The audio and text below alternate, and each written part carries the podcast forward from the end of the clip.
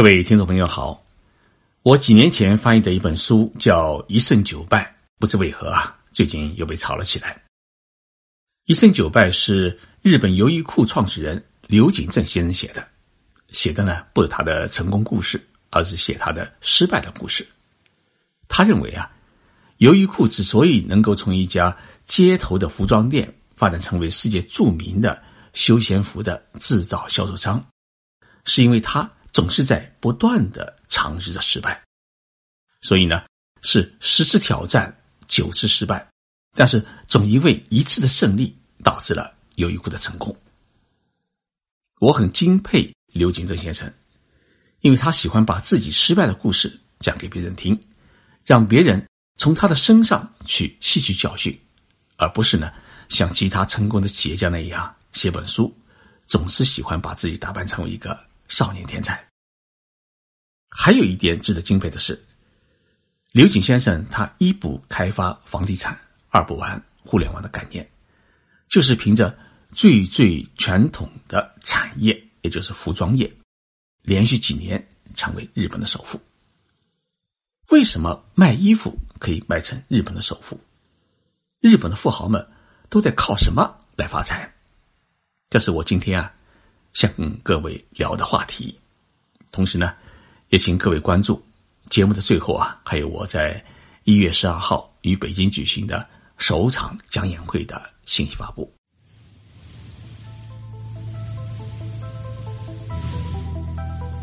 任你波涛汹涌，我自静静到来。静说日本，冷静才能说出真相。我是徐宁波，在东京给各位讲述。日本故事。近十年来，日本首富的位置啊，总是在两个人之间轮回，要不是优衣库创始人刘景正，要不就是软银集团的创始人孙正义。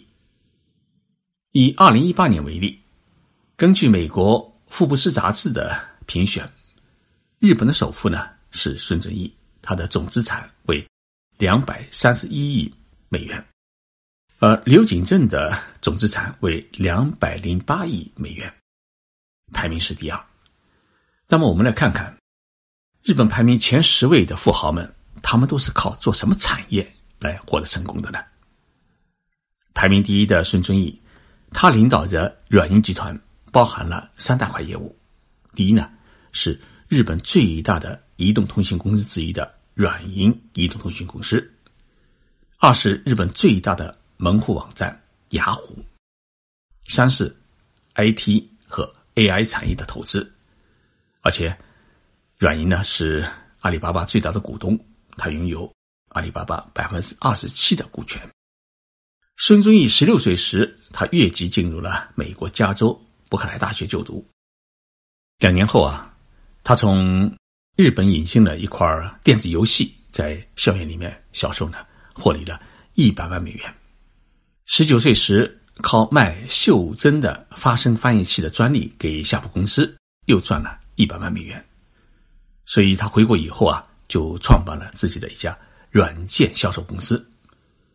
一九九二年，孙正义拿到了思科系统的日本代理权。一九九六年，孙正义呢注资一亿美元，拥有了美国雅虎百分之三十三的股权，并建立了日本雅虎公司。使得雅虎成为日本最大的门户网站和搜索引擎。自从上世纪九十年代中期开始，互联网时代呢，便如一颗星星冉冉升起。孙正义当时便四处疯狂投资，为了寻找未来最有前途的新技术和在线业务模式，他在几千家企业当中默默的筛选，然后呢，砸下了几百亿美元的赌注。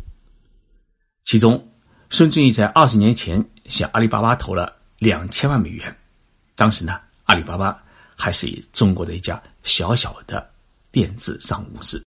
孙正义说：“互联网世界上一切东西都变化的太快了，所以你不能走寻常路。”目前，孙正义创立的软银集团投资的各国企业总数达到了一千两百六十多家。软银集团正在成为。拥有智能化技术，也就是 AI 技术最多的企业，孙正义，他不仅成了日本的首富，也成了全世界的商界的传奇人物。二零一八年，孙正义获得了美国《时代周刊》全球最具影响力人物的荣誉。排名第二位的是优衣库的创始人、日本迅销集团总裁刘景正。刘景正先生呢，他只做一件事情：设计、制造、销售休闲服。他的目标也只有一个，希望迅销集团在未来能够取代 H&M 和 Zara，成为世界上最大的服装的生产商。排名第三位的是龙旗五光，这是吉恩斯公司的创始人兼总裁。这家公司是为工厂的自动化系统提供传感器和其他的电子设备，资产总额呢是一百八十一亿美元。龙旗武光是个特别低调的人物，很少有人知道他的家庭情况，而且在公司里面啊有一条明确的规定：龙旗先生的亲属和公司高层的亲属都不允许进公司。吉恩斯公司和龙旗武光先生一样，很少会做什么宣传。二零一七年，吉恩斯公司全年的收入达到了三百二十七亿元人民币，同比增加了百分之三十七点五，它的净利润也达到了百分之四十左右。这家公司呢，成立于一九七四年，到现在已经有四四年的历史，是一个创造发明型的企业。这家公司的研发能力。在整个世界的行业里面是非常有名的。吉恩斯公司在自动化领域，尤其在传感器方面，已经没有任何对手。而吉恩斯公司员工的人均年工资也达到了一百四五万元人民币，超过了日本顶尖的企业。吉恩斯公司在世界上四多个国家地区开设了三百多个办事机构。主要是做传感器、测量系统、显微系统等方面的生产和销售。全球的工人的数量在五千人左右。吉恩斯公司的特点是在销售环节上面，它运用了直销的方式，没有任何的代理商家。他们会直接面对客户去了解他们的需求，继而推出最适合客户的产品。吉恩斯公司呢，在中国也有分公司，最早成立于二零零一年，到目前呢。在中国的分公司也达到了二十二家，排名第四位的是申章和他的家族。申章是申托拉斯集团的总裁。那么，申托拉斯集团是日本最大的商业地产投资管理公司。申家族曾经是日本最富有的家族，在一九九一年和一九九二年呢，连续两年登上了福布斯全球富豪的榜首。像上海的。环球金融中心和东京的六本木星城，都是属于圣托拉斯集团投资管理的产业。它的总资产是六十五亿美元。排名第五位的是永守重信，他是日本电产集团的董事长。日本电产集团是日本最大的电子零部件制造企业之一，制造从冰箱到汽车在内的各种精密电机。该集团生产的微型马达。占据了世界手机的百分之七十以上的市场，在浙江省平湖市建有大型的日本电产的工业园，资产总额为六十亿美元。精准的并购交易一直是永守重信成功的关键。日本电产是在永守先生的母亲的一个农田边的一个棚屋里面起步的。自从一九七三年成立以来。日本电产收购的公司超过了四十家，其中就包括出资十二亿美元收购的美国艾默森电气公司旗下的电机驱动和发电业务的交易。永守重信将起步创业时的那间预制板搭建的旧棚屋保留在现在的二十层大楼的大堂里面。永守作信一直说自己是一个不守规矩、是一个独立独行的人。他直言不讳地提醒人们：，对于一些日本企业而言，即使许多做法与华尔街的标准是格格不入，但依然能够给投资者们带来丰厚的回报。他目前最关注的目标是无人驾驶汽车和物联网方面的技术。永守先生的管理理念啊，在西方人的眼里面看起来啊是很奇怪。不过呢，在日本是绝非特例，因为在日本，提供社会保障的通常是企业而不是政府。所以呢，永守重信说，关照员工是企业成功的关键。他每顿饭呢，都与许多员工一起进餐，以培养公司自上而下的友情。只要工作时间符合公司的要求，员工永远不用担心会被解雇。如果有人不能胜任某项工作，永寿中心呢会给他们另找职位。他说，公司最大的利益者不是股东，而是员工。排名第六位的是山木谷浩司，他是日本最大的网上商城乐天市场的创始人兼总裁，和阿里巴巴的马云干的是差不多的活资产总额呢是五十六亿美元。和传统内敛的日本商人不同，山木谷浩司呢是个个性张扬、充满激情、敢于冒险的人。他有一句座右铭说：“没有风险投资就没有成熟的管理。”这一理念呢，也体现在他选拔员工上面。山木国浩司并没有招来经验专才，而是培养一大批有潜力的大学的应届毕业生。这群年轻人啊，有个共同的特点，就是青春活力、热爱互联网、渴望表现自己。在山姆国浩司的指挥和这群新力军的拼搏之下，乐天从原先只有十三家入驻的店铺，发展到了。今天有四万八千家的商户，成为日本人网络交易的主要的领地。企业英语化是山本固浩斯在二零一零年提出的一条管理策略。公司星期一上午的会议必须以英文进行，公司的文件要用英文打印，离电梯出口的标志也是英文。山本固浩斯要求所有员工必须在两年内学会英语，否则。将会被降级或辞退。山木国浩斯的底气来自于他所缔造的乐天帝国。作为孙正义领导的日本雅虎的最大的竞争者，从一九九七年创立至今，乐天市场已是目前日本最大的电子商务平台。根据高盛投资公司的数据显示，日本的电商市场规模约为四万亿日元。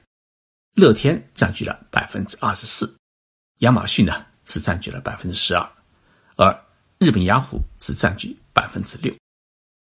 日本十大富豪当中排名第七位的是高原庆一郎，他是个人护理用品专业公司有你家的创始人兼总裁，公司的主要产品包括尿布、卫生巾、宠物护理产品等，资产总额呢是。五十三亿美元。